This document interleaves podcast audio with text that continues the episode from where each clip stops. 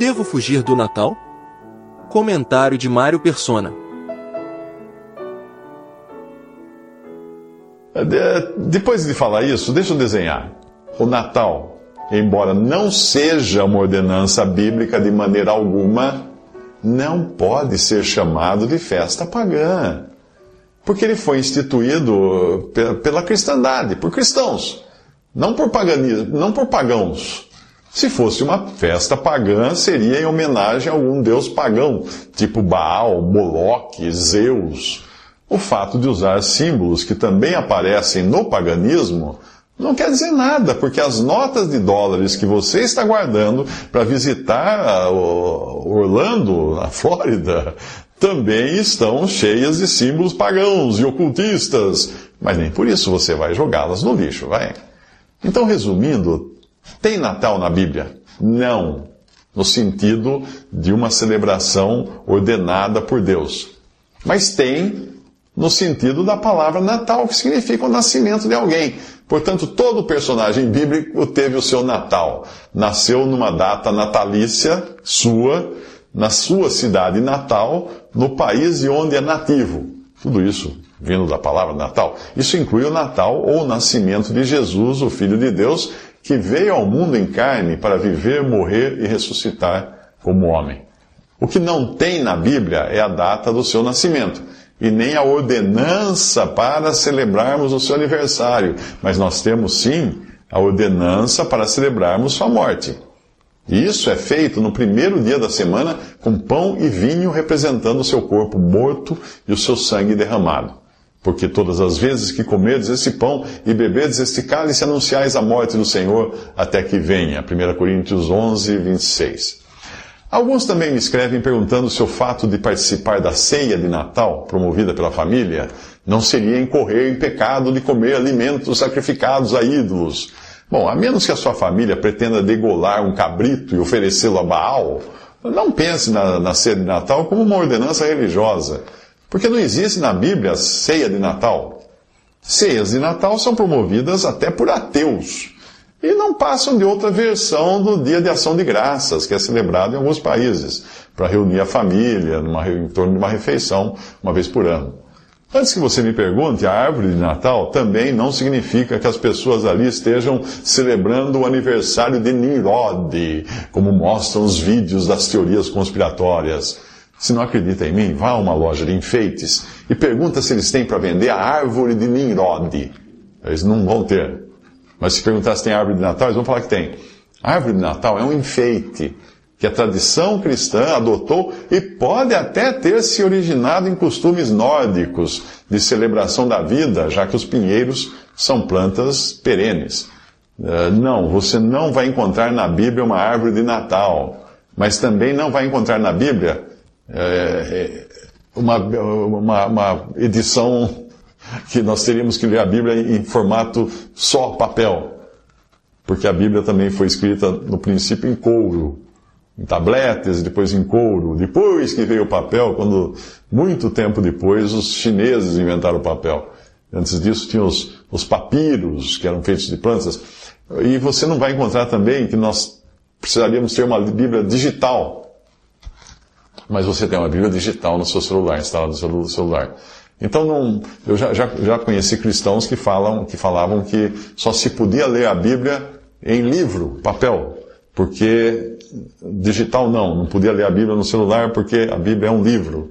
Só que talvez ele não se lembre de que a Bíblia, na verdade, são manuscritos que começaram a ser escritos em peles de couro, em chapas de metal e depois em papiro. Só muito tempo depois as cópias foram passadas para o papel.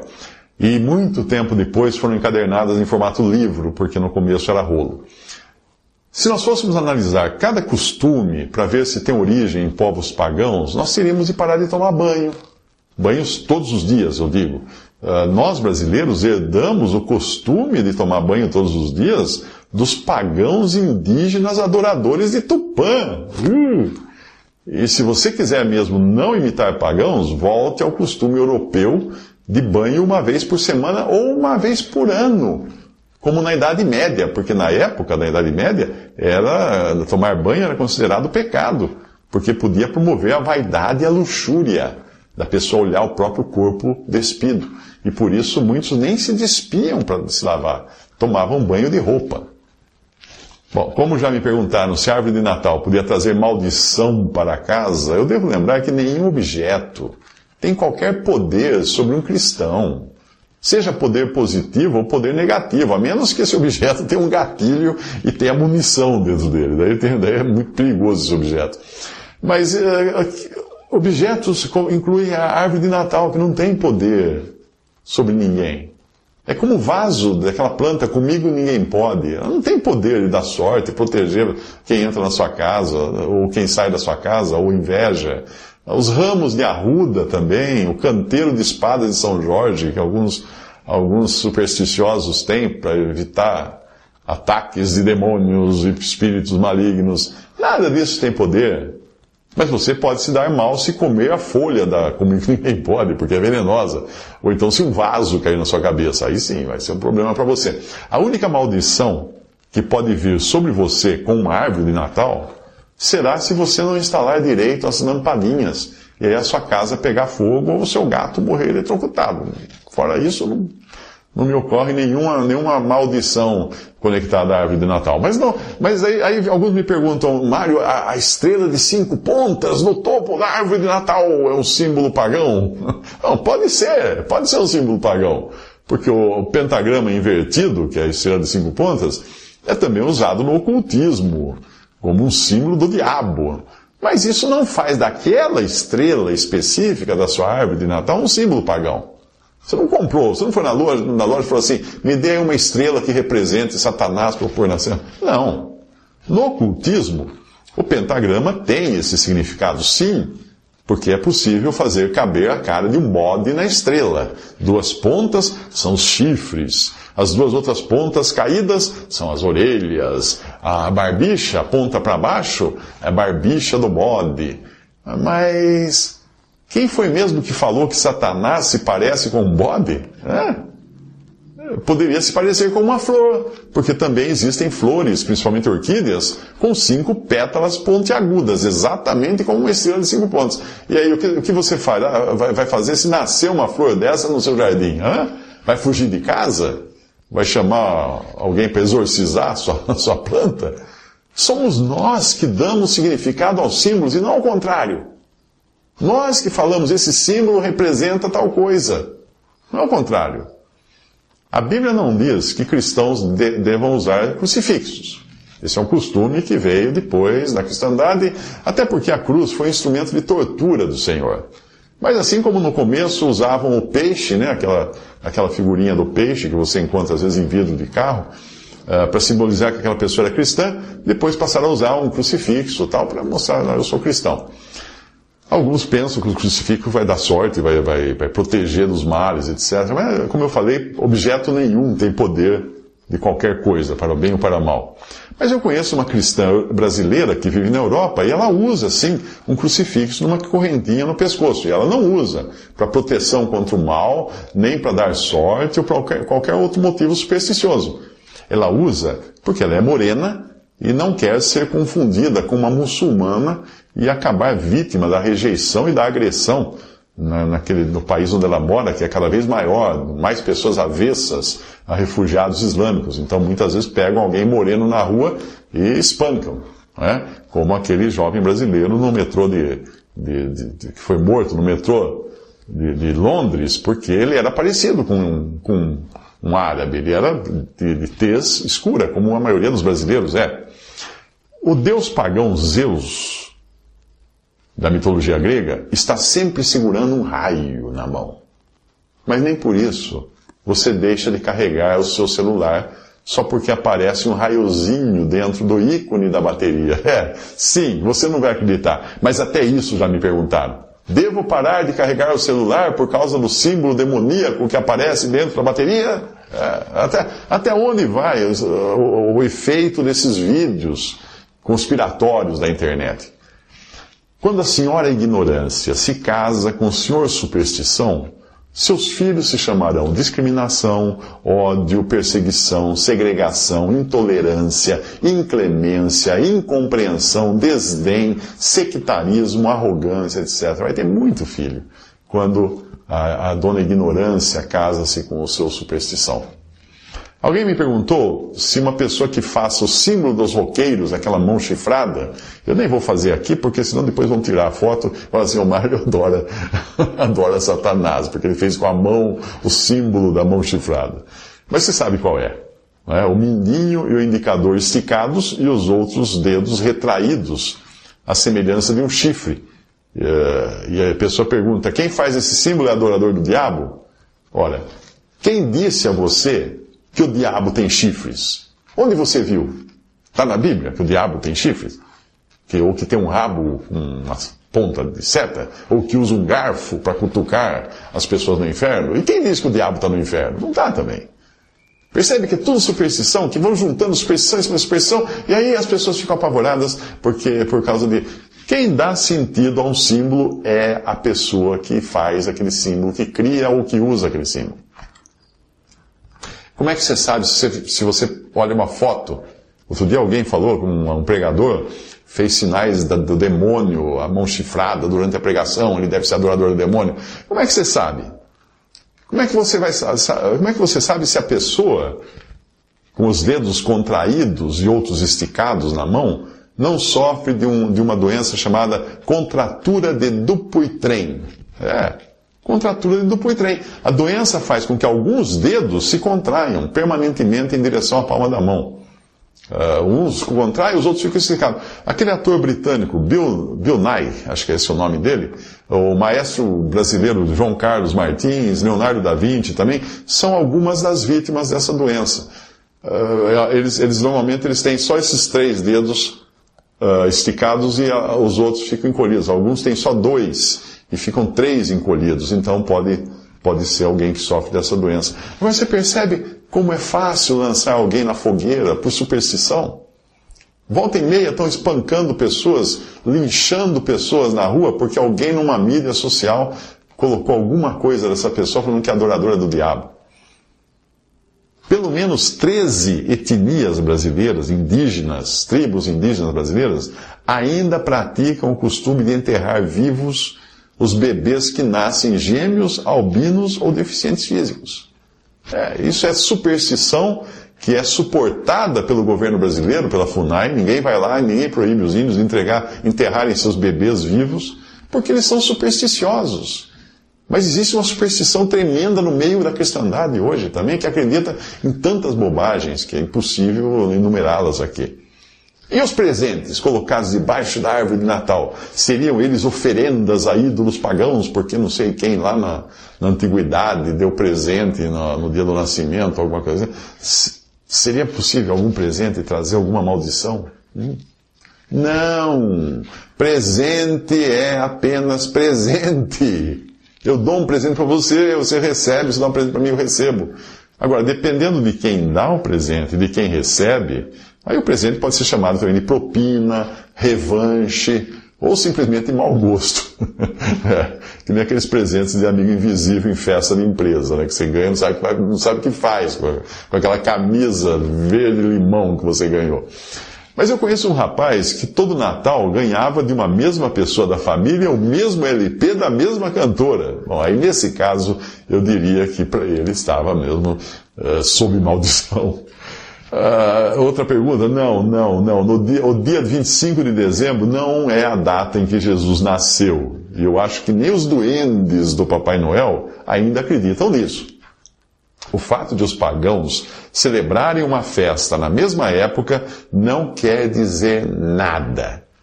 Pagãos também se alegram com o nascimento de um filho, se alegram com um casamento, com vitória do time preferido. Como eu já disse, não é a coisa em si que tem poder de significar algo por si só. Mas somos nós que damos a ela o significado que nós quisermos.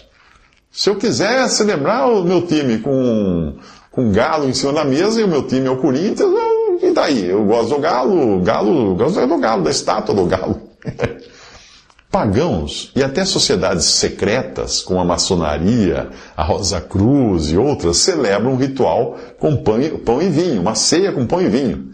Mas nós cristãos não deixamos de celebrar a ceia do Senhor só porque existem por aí versões piratas que são praticadas.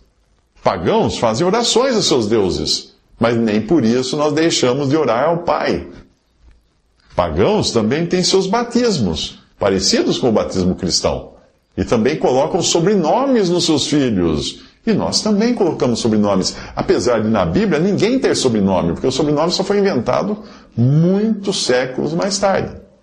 O Papai Noel é, sim, extraído de lendas e costumes dos povos pagãos. Mas o original era verde e magro. Não era esse aí que você vê por aí na porta da loja. Esse Papai Noel moderno, vermelho e gordo, foi criado pelo artista da Coca-Cola, que olhou no espelho, pintou a si mesmo, inclusive com seu nariz vermelho, porque ele era chegado num uísque. Então aquela cara bonachona com o nariz vermelho do Papai Noel era o próprio artista que pintou os primeiros, as primeiras propagandas da Coca-Cola com o Papai Noel. Mas o costume começou mesmo de, de Papai Noel no, no quarto século, quando São Nicolau era tido como entregador de presentes. Apesar de na Itália até hoje os presentes serem entregues por uma bruxa. Se você odeia ser convidado para a festa de Natal, aqui vai uma dica para você nunca mais ser convidado. Na hora da entrega dos presentes, conte para todas as crianças que Papai Noel não existe, Papai Noel não existe. Aí você nunca mais vai ter de comer peru seco com farofa seca, acompanhado de vinho seco, numa noite de 40 graus. E nem arroz com passas e com e maionese com maçã e não vai também precisar escutar o seu, o seu cunhado contar pela enésima vez a piada do pavê. É pavê ou para comer? Então você pode se livrar sim das festas de Natal da sua família com essa pequena dica. Então, juntando tudo, não vai fazer mal você ir a uma festa de Natal comer Chester, apesar de eu não conhecer uma pessoa na face da terra que tenha visto um Chester vivo. Não vai fazer mal você dar e receber presentes não vai fazer mal você suportar as conversas de sempre. Pode até ser uma excelente oportunidade de você pegar um gancho para falar da razão de Cristo vir ao mundo, de morrer numa cruz, de ressuscitar no terceiro dia. Olha ao redor. Se for estar numa festa de Natal, dá uma olhada, observe as pessoas ao seu redor. Será que não tem ninguém ali que está deprimido, que está gritando silenciosamente por socorro e ninguém está nem aí, porque está todo mundo alegre, bebendo, cantando, gritando. Às vezes tem uma pessoa assim ali, sentada ao seu lado, na festa de Natal da empresa, ou da família, ou da escola. Natal e Ano Novo são campeões de vítimas de depressão, de overdose e de suicídios. Então, que tipo de impressão você quer deixar nas pessoas no próximo Natal? a de um convidado azedo, visto por toda a família como estraga prazeres, que nunca mais irá querer ouvir de você qualquer coisa sobre a Bíblia.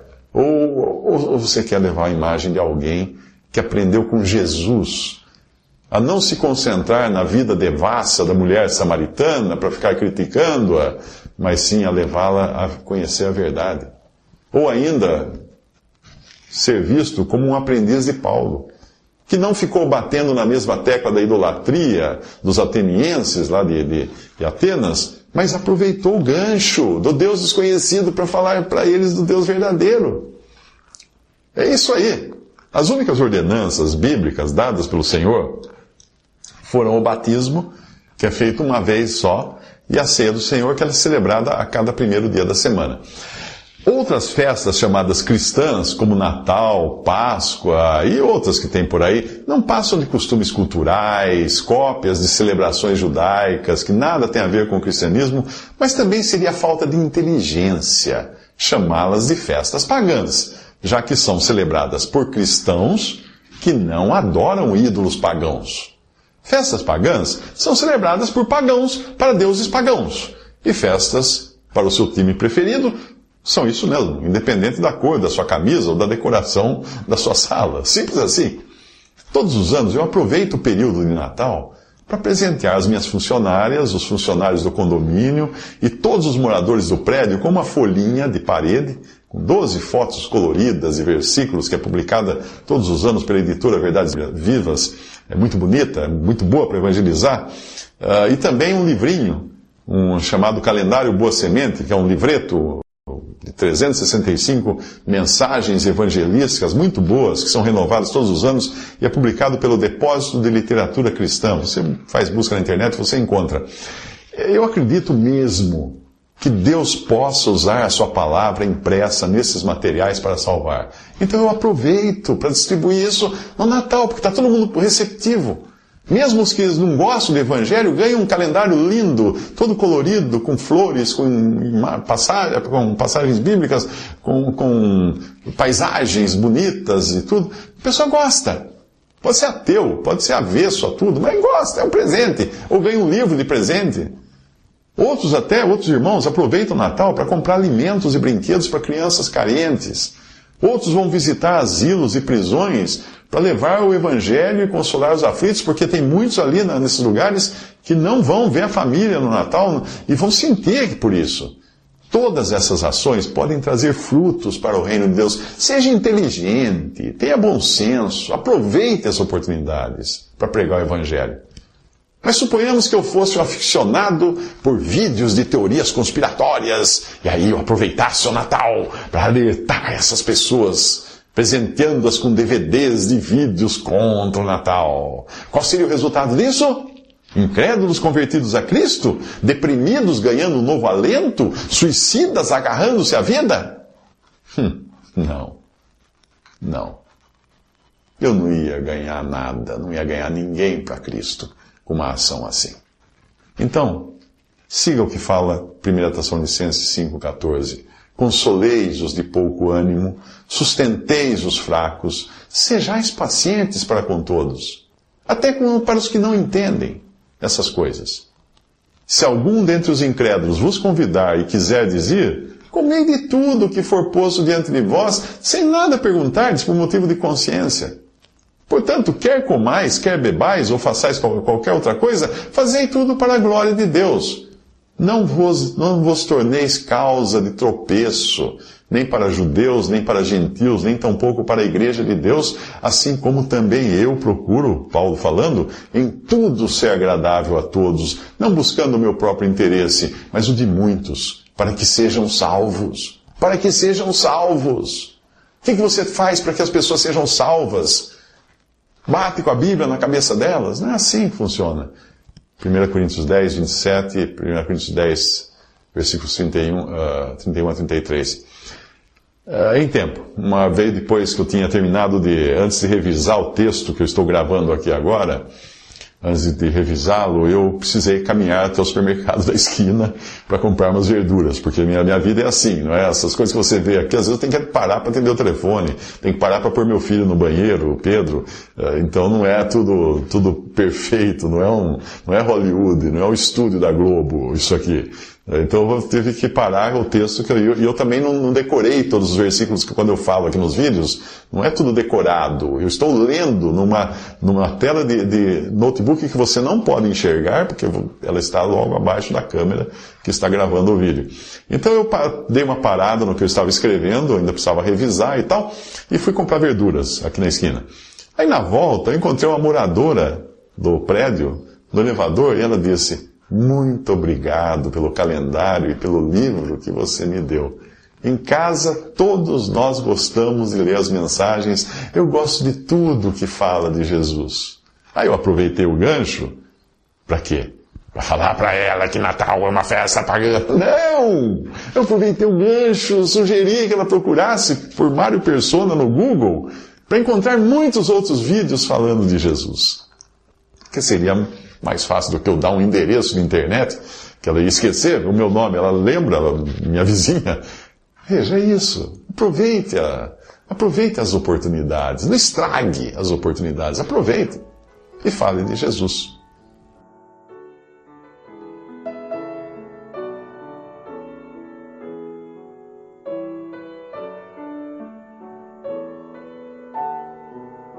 Visite respondi.com.br. Visite também 3minutos.net.